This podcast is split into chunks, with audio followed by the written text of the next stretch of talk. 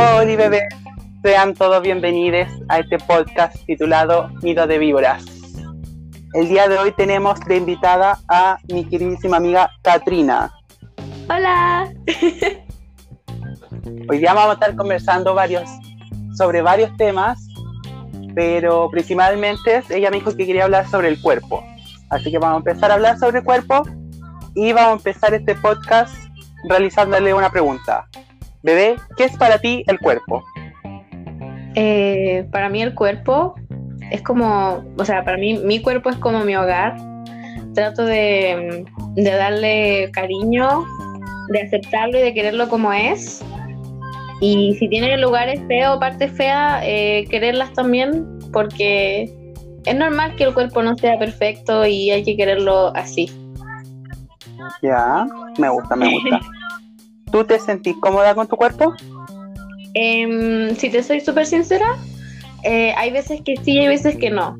Hay veces que me siento muy empoderada y como muy cómoda y hay veces que el entorno me hace sentir incómoda con mi cuerpo. Ya, pero por lo general te gusta. Sí.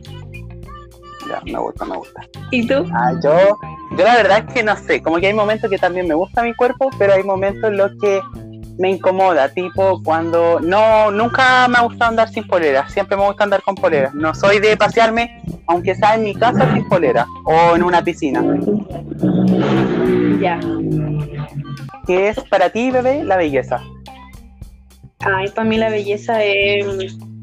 Eh, siento que es una, es una pregunta súper profunda, o sea, puedo profundizar mucho sobre esto, pero siento que la nomás, no te preocupes. eh, debería ser como la mayor expresión de cualquier persona, eh, con su personalidad, con su defecto o sus virtudes.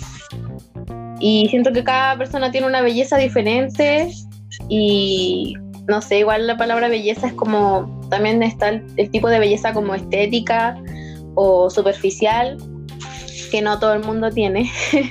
Entonces, para mí la belleza más que nada es como eh, mostrarte al 100% como tú eres y, Ya, y quererse así, o sea, sí, sí. ya, sí, comprendo, comprendo, entiendo. Y tipo, por decirte, tipo de arte, como que, ¿qué te representaría a ti como arte? Como que decir, ¡ay, qué bello! o qué belleza. Eh, a mí el, el arte, por el lado del arte me gusta como em, el tipo de arte... em, eh, me gusta el arte con el maquillaje.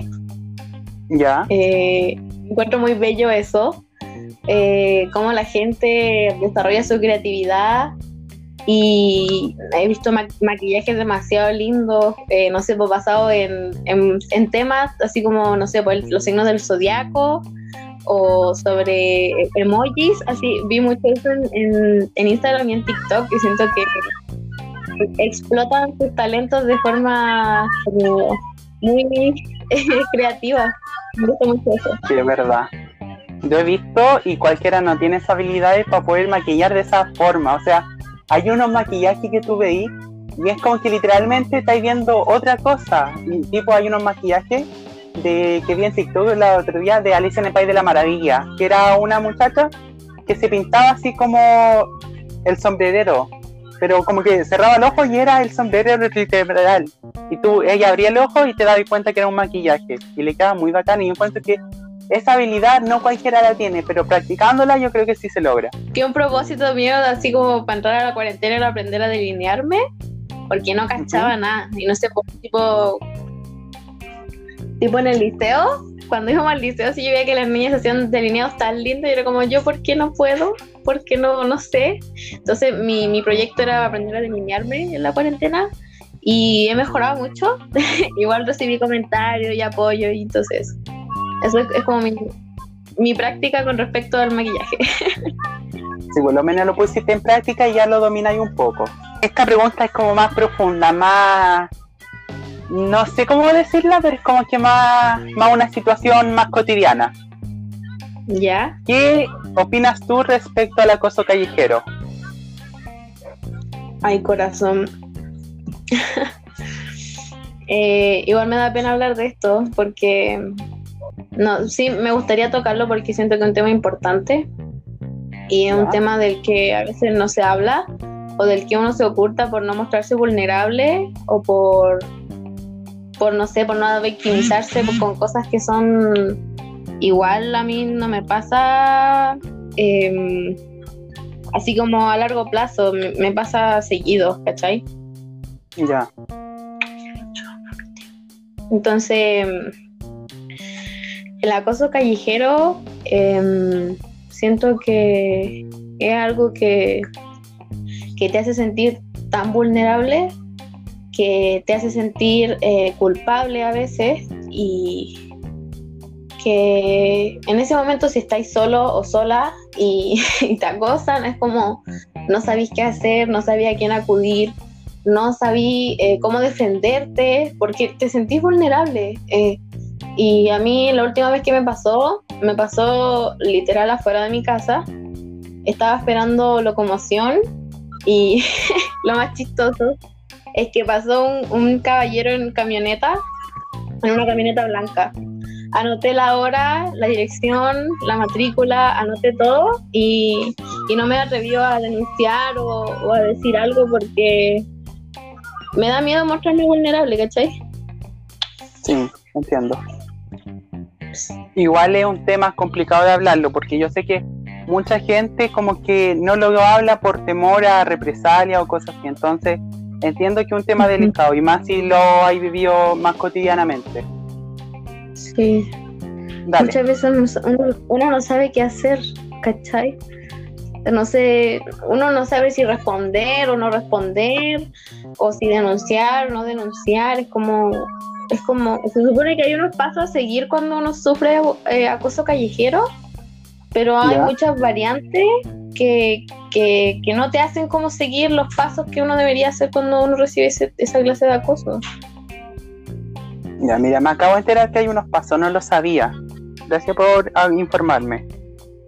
Sí, o sea, es que serían como los pasos correctos o los o como lo que se debería hacer siempre es como es como las reglas como del COVID, así como la, protección, la mascarilla, la distancia, son todos esos pasos que uno mm, normalmente ya, ya está acostumbrado por el COVID, pero para el tema del acoso callejero hay pasos, pero uno, uno por miedo no los sigue. Incluso hay otros tipos de, de casos de violencia o de abuso que también se mantienen ocultos por mucho tiempo.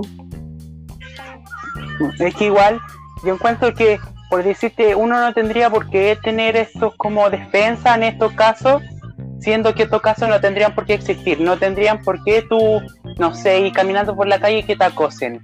Es algo tan retrógrada que encuentro que no habría necesidad de crear como, por decirte, estos pasos a seguir si te llegan a acosar, siendo que el acoso no debería de existir.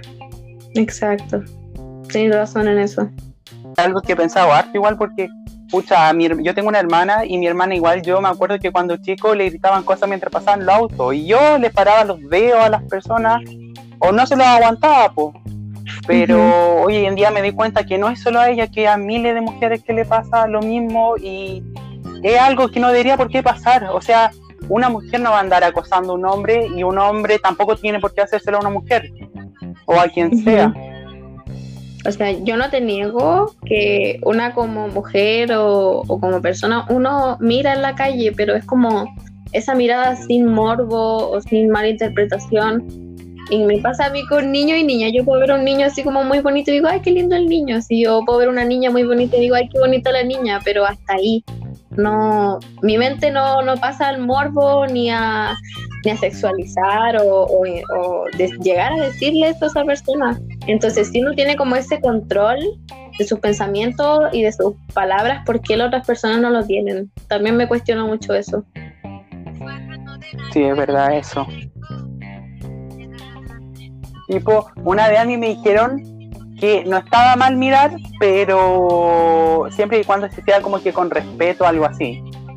Y yo dije, yo lo pensé y dije, es que tampoco tengo intenciones o ganas de mirar, es como que no, a mí yo sé que las personas se respetan y no tenéis por qué estar mirándola con ojos así de, de morbo como dijiste tú, entonces no, si no se tendría por qué hacer.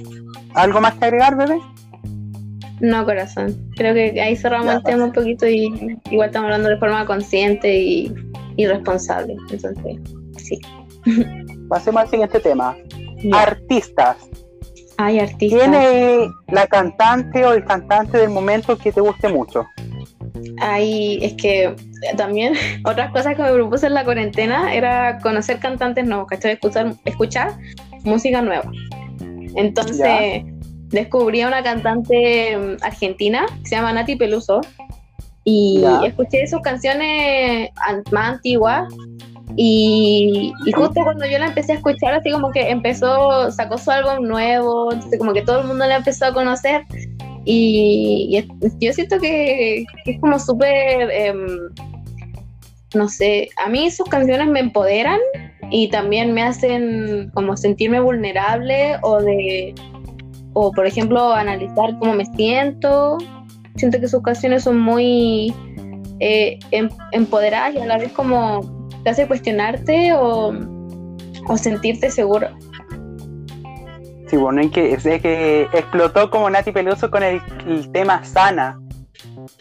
Ay, que yo de ahí la conocí cuando cantaba. Con Bizarrap.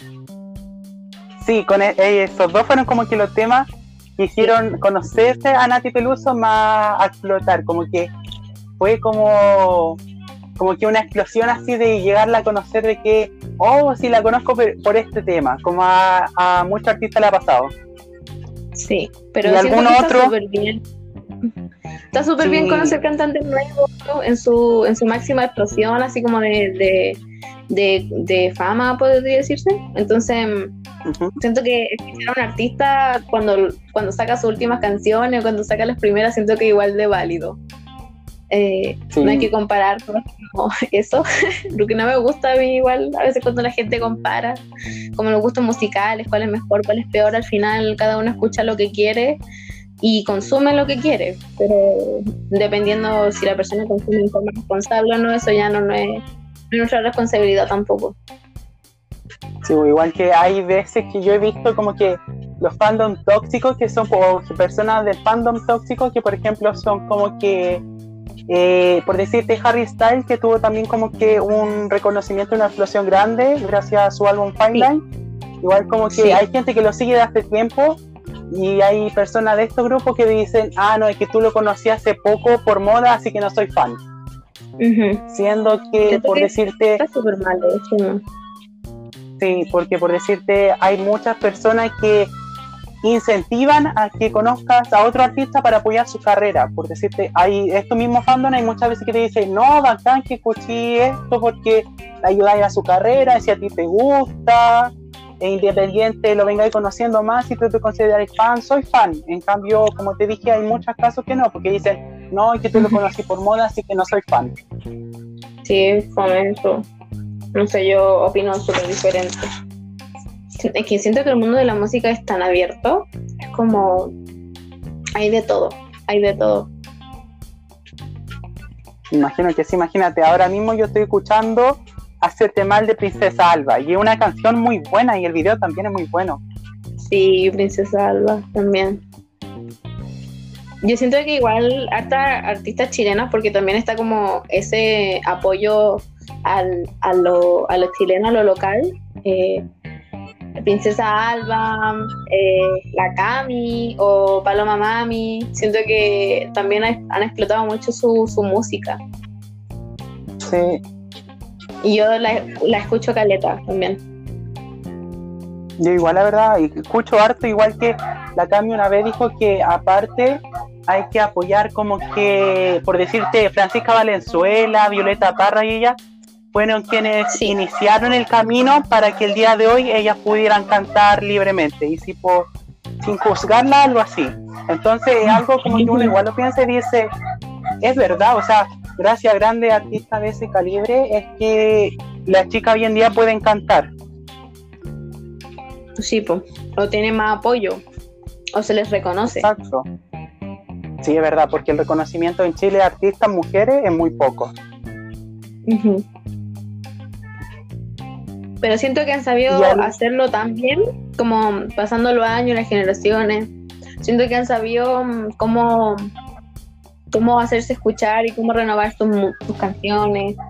Y como, como que siento que ellas tienen como una técnica, no sé cómo hacen para, ir mejor.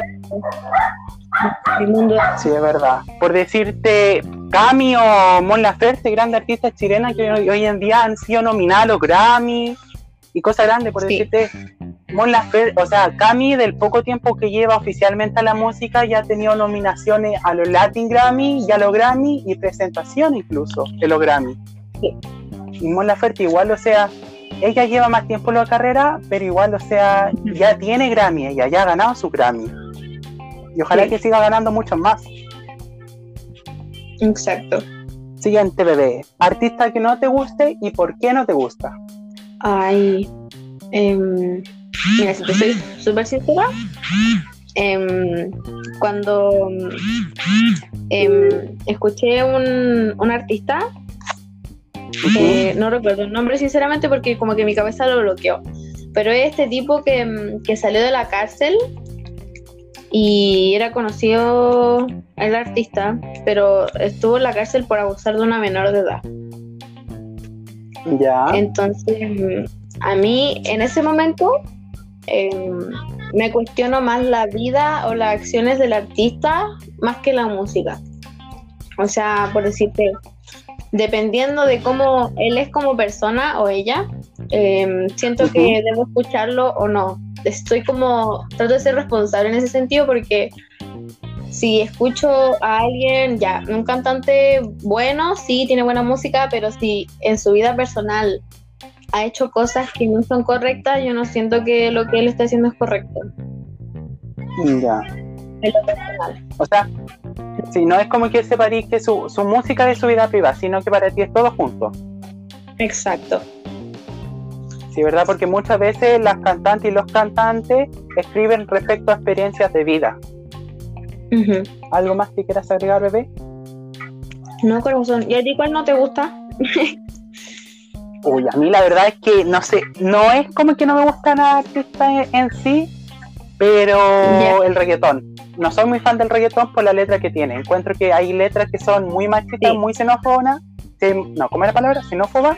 ¿Xenófoba? Sí. Y no me gustan. Tipo, la Paloma Mami una vez estaba, hizo un reportaje contando una historia sobre una canción.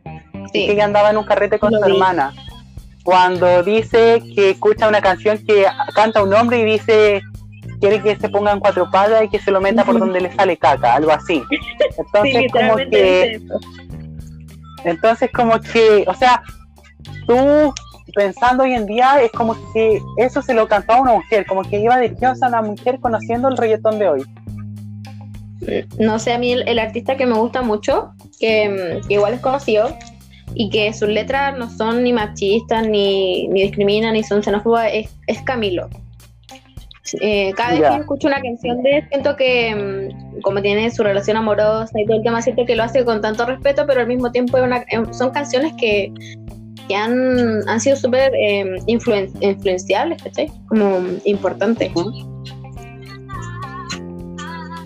Sí, por decirte a mí el que me gusta igual es Harry Styles, pero es por lo que decías tú que era como que su vida privada también tenía que ver con su música. Por decirte, la otra igual salió un reportaje hace poco sobre él, que estaba grabando una película y salía que él no le tocó el hombro a una a su compañera de rodaje porque ella no le había dado el permiso siendo que él tampoco le preguntó si lo podía hacer, pero eso demuestra que tiene valores y que sabe respetar, tipo, si él le hubiera preguntado y ella le hubiera dicho que sí, él lo hubiera hecho.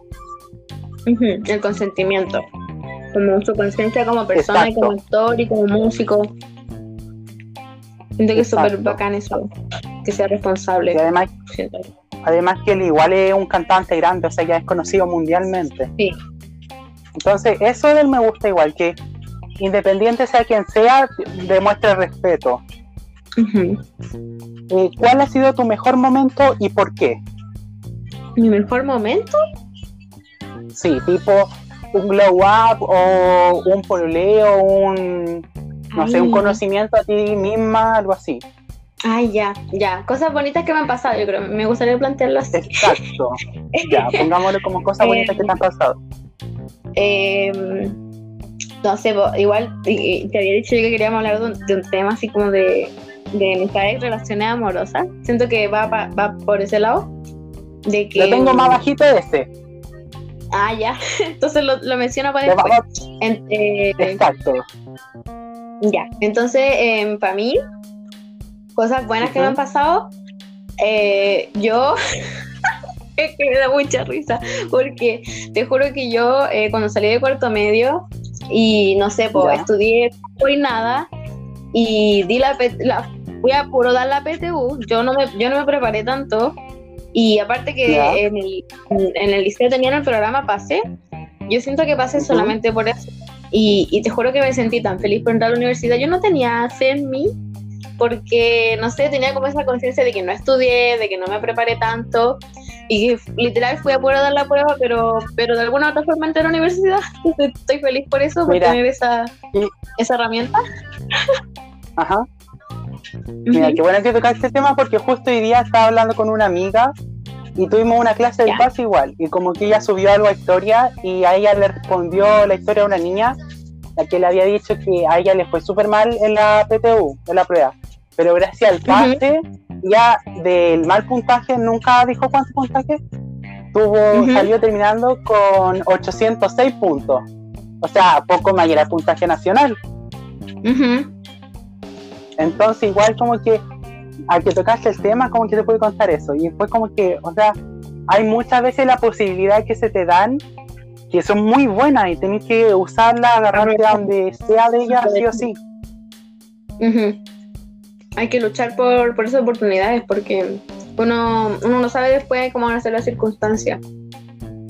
Exacto. Hay que jugársela. sí, es verdad.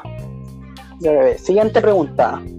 ¿Qué significa o qué es para ti el feminismo? Corazón. Ay, mira, yo conocí el feminismo estando en una relación que analizándola súper bien ahora actualmente, que no funcionaba bien. Eh, por distintas cosas. Entonces yo cuando descubrí el feminismo, a mí mi, mi ex me dijo, tú conociendo esto, me, vaya, me vaya, vaya a terminar conmigo. Y así fue. Y fue una revelación para mí el feminismo. ¿Ya? fue cuático porque el feminismo me ayudó a quererme, a valorarme a darme cuenta que la relación en la que estaba no funcionaba y que no me hacía bien. Entonces, cuando salí de ahí, como que abrí los ojos y el feminismo me ayudó mucho en eso. Entonces, desde ahí que tengo ese, ese cariño y esas ganas de, de nutrirme con el feminismo. Y uno, un dato que te puedo dar, como que ahora que estoy estudiando Derecho, el feminismo está considerado en el derecho actualmente. Eh, la perspectiva de género es algo súper actual y algo que se va a analizar después en el futuro y quizá en, en mallas curriculares después de, de, derecho. Ya. Entonces, como que, en resumen, el feminismo para ti es o significa. Eh, eh, abrirme los ojos y valorarme mucho y defenderme y defender a, a las demás. Me gusta, o sea, el feminismo la verdad es que es algo hermoso, o sea, yo encuentro que es algo hermoso y algo de aprendizaje constante. Siempre voy a aprender algo y es un apoyo que sentí, yo he visto como amigas mías han aprendido sobre feminismo y es un apoyo y sororidad que se dan entre ellas impresionante y que amo mucho. Me encanta cómo se apoyan entre todas. Sí. Es súper bonito, la verdad. Ya bebé. Siguiente tema. ¿Por qué decidiste estudiar Derecho?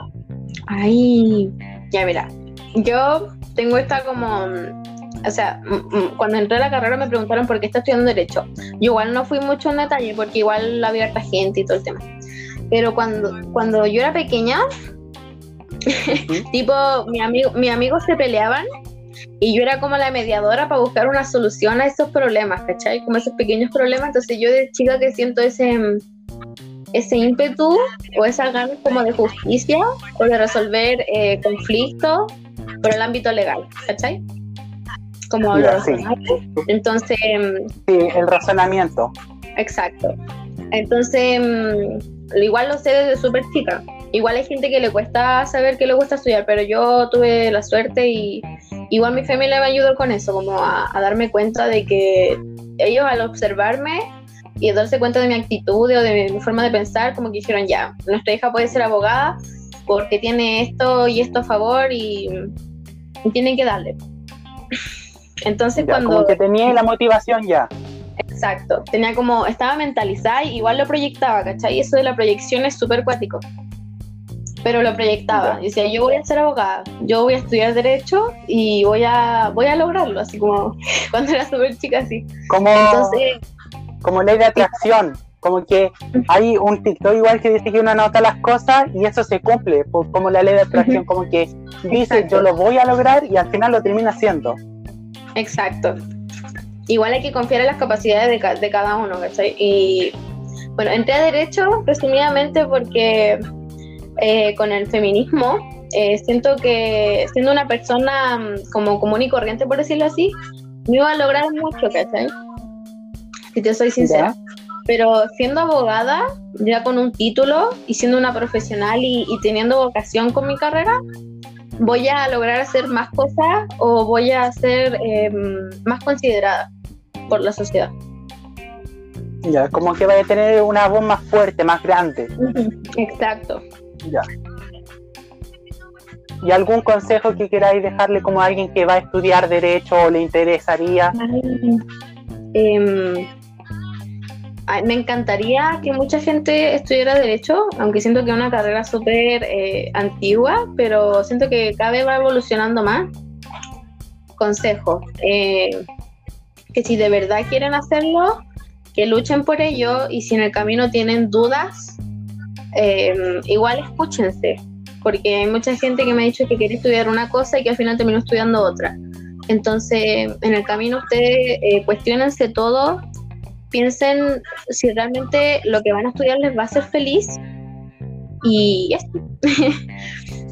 y que se enfoquen y que luchen por, por lo que por los que por lo que quieren sí. Sí, me gusta, me gusta el consejo. Siguiente pregunta, ¿qué es para ti el amor? Ay, el amor. El amor es una magia, ya. Ay, no, yo, mi experiencia con el amor actualmente, eh, estoy muy feliz. Siento que, que como que estaba destinada a estar con esta persona. Sé que suena muy cursi, pero de verdad la conexión que tuve desde el primer momento fue muy cuática. yo mismo he visto esa conexión y también es como que algo, una complementación impresionante y muy hermosa, la verdad. Gracias. Para mí el amor son muchas cosas. Em, siento que también está el, amor propio y el amor eh, hacia otra persona y siento que yo eh, traté de complementarlo, como de quererme mucho a mí, pero también querer mucho a la persona con la que estoy. Y siento que funciona. Em, ya.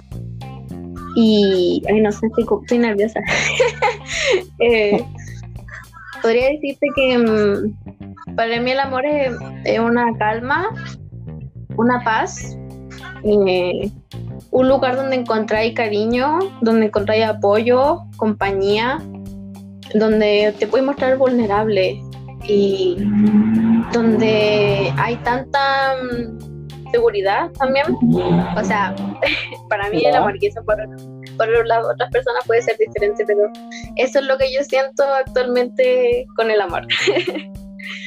Así pues igual aparte, como tú decías, amor hacia uno propio y amor hacia la pareja, también existe el amor entre amigos, que no necesariamente es de relación, o el amor hacia un perro, una flor, la familia, que no necesariamente el amor es de una relación, sino que pueden ser hacia distintos tipos, son distintos tipos de amor, como en distintos grados. Eh, siguiendo, ¿alguna vez te han roto el corazón? Ay, yo creo que estuvieron a punto. Ya. Estuve como a, a, un pelito de, de, que me rompieran el corazón. Ya. Y, ¿Y qué tal fue esa, esa experiencia? Ay, esa experiencia, mira, yo mm, te voy a ser súper sincera. Esta persona em, era muy cercana a mí al principio y, y, a mí, sinceramente, ahora que lo he analizado muchos años después, eh, sentía que en realidad esa persona no me gustaba al principio. Entonces, siento que era más que nada como para vivir un, un amor así como de colegio, de liceo. Literal, fue mi primera relación así como estable y larga. Pero mm. eh, más que tener resentimiento o, o no sé, como odio a esa persona, em, siento que los dos éramos súper chicos igual y, y que estábamos conociendo recién eso. Entonces, igual yo cometí errores y él también. Entonces, siento que éramos chicos y que nos equivocamos y que mm, aprendí mucho. Aprendí muchísimo, me conocí muchísimo a mí, me conocí lo que me gustaba, lo que no me gustaba, lo que estaba dispuesta a aceptar y lo que no. Y al final ese aprendizaje me ayudaron eh, actualmente con mi actual pareja. Y eso, siento que fue aprendizaje y que por algo pasan las cosas. Siento yo. o sea, como que de esa relación o de esa casi ruptura de corazón te quedaste con lo bueno y el aprendizaje que te dio. Exacto. El siguiente te da un tema más controversial y más fuerte. Pero, eh, ¿cómo decirlo? A ver, así como se está mostrando la canción hoy en día por decirte Cardi B con WAP o con Pu, no, no es Pussy con WAP o como es la otra canción, Money y cosas así por decirte, o Nati Peluso también. Quiero que hablemos sobre la masturbación femenina. gran tema, gran tema. Siento que este, este tema era igual, era súper tabú, no sé, cuando yo era súper chica, eh, para mí era normal, o sea, igual en ese tiempo era chica, como digo, y mis compañeros también, pero para mí era súper normal que me dijeran, no, yo anoche me, me, me toqué así, así como, yo como, ya, ok, exacto. Entonces, yo nunca he escuchado eso de una mujer, como que siempre los hombres presumían de eso, entonces como que eh, cuando fui creciendo y cuando eh, fueron existiendo esto, mm, no sé, cuando empecé a seguir como el primer sex shop, empecé a ver como, no sé, estos succionadores y todo súper tecnológico, como que... Mm, aparte la gente igual está más obviamente con la masturbación femenina porque eh, hombre eh, todos merecen vivir una experiencia así siento yo. Y igual hay, hay caleta de herramientas para eso para autosatisfacerse. Entonces siento que igual es un tema súper actual y no sé a mí me causa mucha como picardía y, diversión también que súper divertido este tema. Es importante también. Sí, un tema súper importante y encuentro también. Porque, o sea, más que nada uno escucha de sus compañeros hombres lo que están diciendo, pero yo, mira, hay una, la voy a buscar al tiro incluso, una mujer en TikTok que enseña como que cosas así, sexualidad, y yo como que lo encontré súper útil e importante porque, o sea, en un colegio a ti como que te enseñan sexualidad, pero es como el 15% de, de la sexualidad, como un cuarto. Entonces, yo cuando llegué a conocer a esta mujer fue como que, o sea, ella te enseña mucho y sin mostrarte escenas pornográficas o cosas así, pero te enseña mucho. Y es como que, en verdad yo le agradezco que, la como que me enseñó, no sé, si la conocí me la negro? Sí, se llama Noemí Casket. Ah, no, creo que no sé ¿Es una mujer de pelo negro? Ella es una periodista. No, es negro. Ella es una periodista especializada en sexualidad. Ah. Y escrita, ella ha escrito tres novelas eróticas. Wow. Que se llaman Libre, Malas y Zorras. Oh my God. ella dice sexualidad ancestral, investigación y divulgación. Y aparte es directora. cuático. Me encanta. Sí, o sea, muy bacán, porque viendo su historia te enseña muchos temas y como que lo tiene en historia destacada y sube podcast ella igual, o publica Instagram Reels y cosas así, entonces habla muy bacán. No la cachaba, yo cachaba otra, otra argentina. No, ella yo no la conozco, creo. La de acá creo que te dije recién es española, creo, no estoy seguro. Siguiente tema, bebé. Copa menstrual. Hablemos sobre la copa. Ya, hablemos sobre la copa. Yo, em, desde. Mm, yo, a mí, voy a hablar más personalmente. A mí me llegó a los 13 años y yo empecé a usar toallitas como, como lo normal y como lo, lo estigmatizado, como lo de la sociedad. Y, no sé, para mí algo súper así como innovador eran los tampones. Nunca usado un tampón, me dan miedo.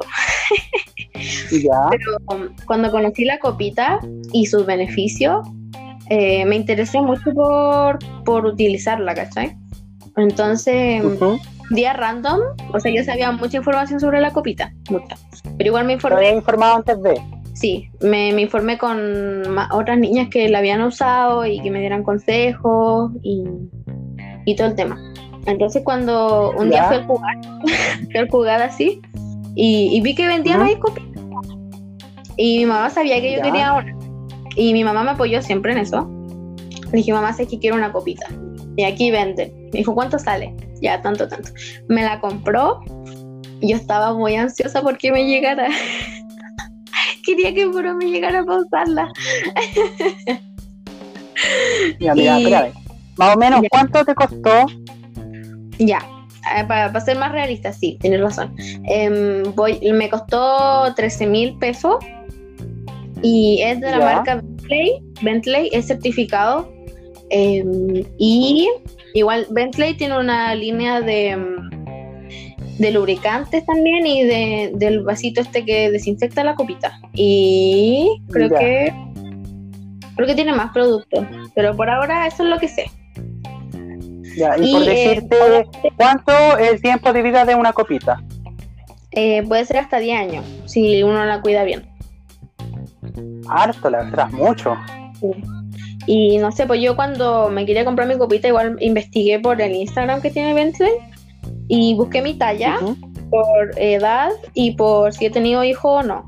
Algo que quiero acotar es que eh, no importa si comenzaste tu vida sexual o no, la copita sirve para todo tipo de cuerpo.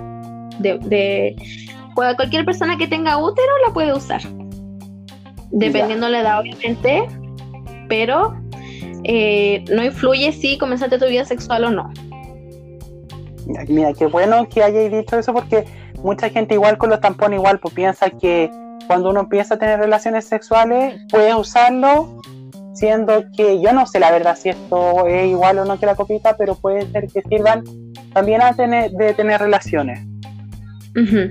Mira, lo que yo eh, me informé em, es que existe esta membrana, em, este musculito dentro de nuestra vagina, lo voy a decir, eh, que se llama el imen, ¿no?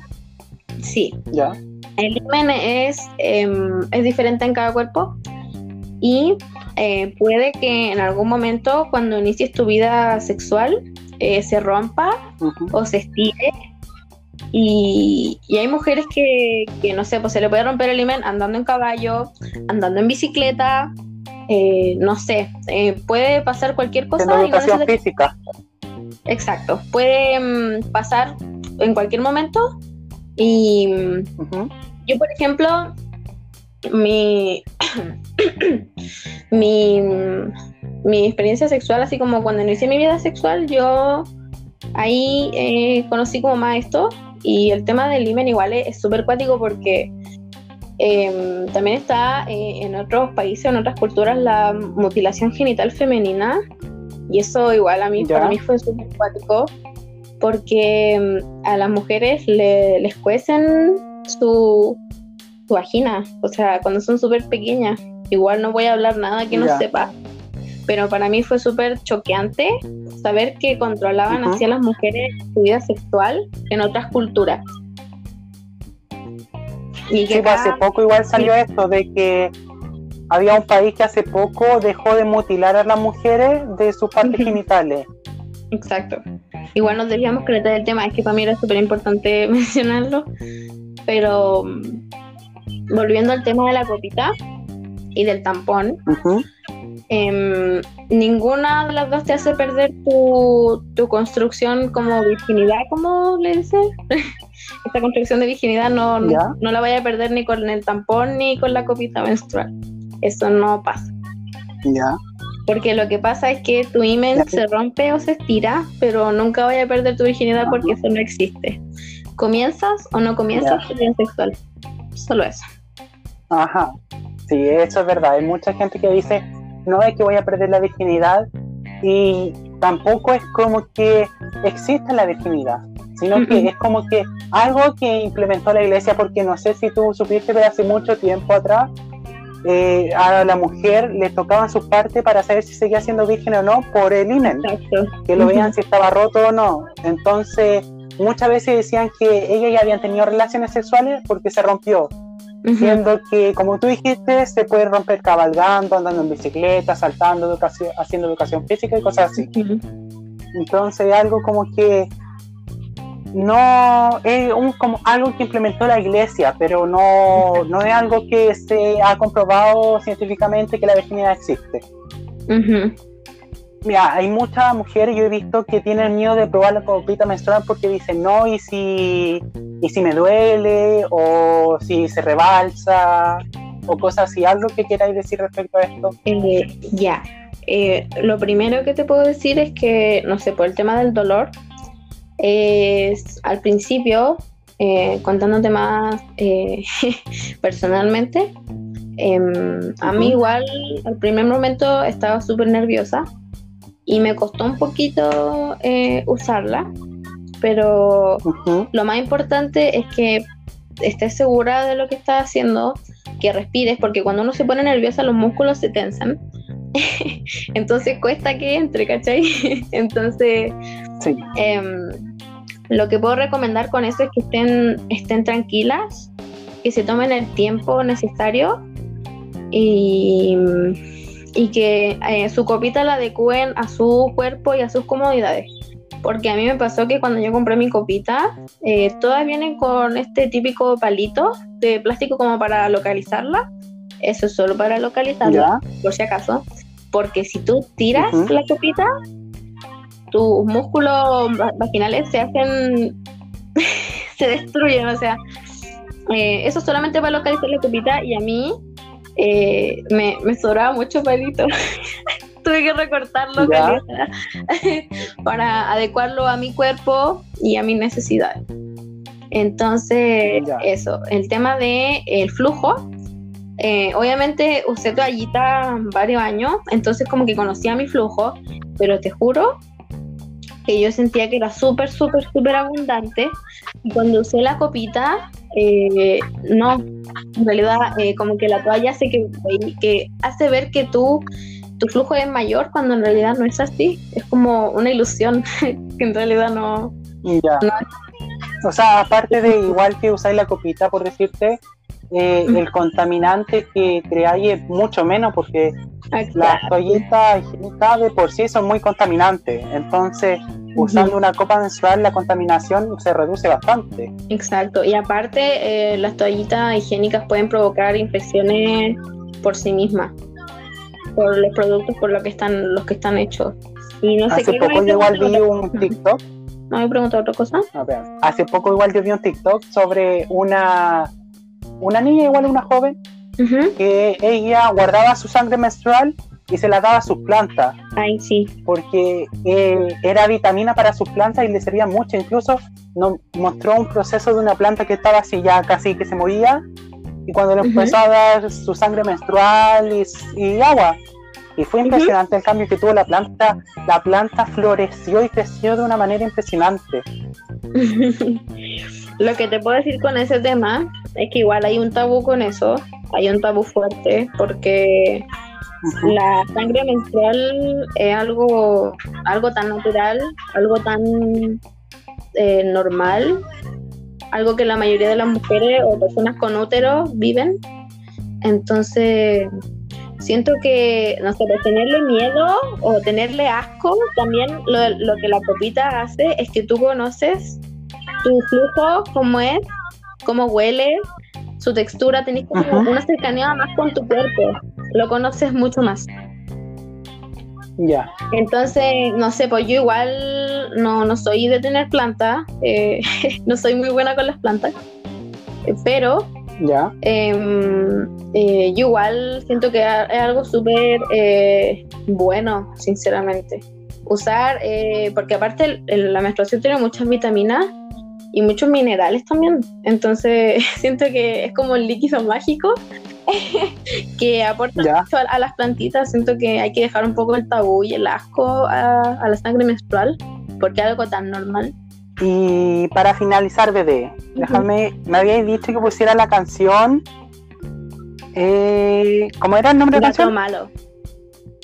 De Carol G. Nati Peluso, lo vamos a poner por mientras quiero que nos invites a conocer y a comprar en tu tienda, porque hace poco igual abriste otra tienda por Instagram sobre accesorios hechos por ti. Sí, estoy muy feliz con eso. Mira, yo comencé con mi tiendita de, ropa, porque obviamente con la cuarentena y estando mucho tiempo en mi casa me di cuenta de que había ropa que no se usaba.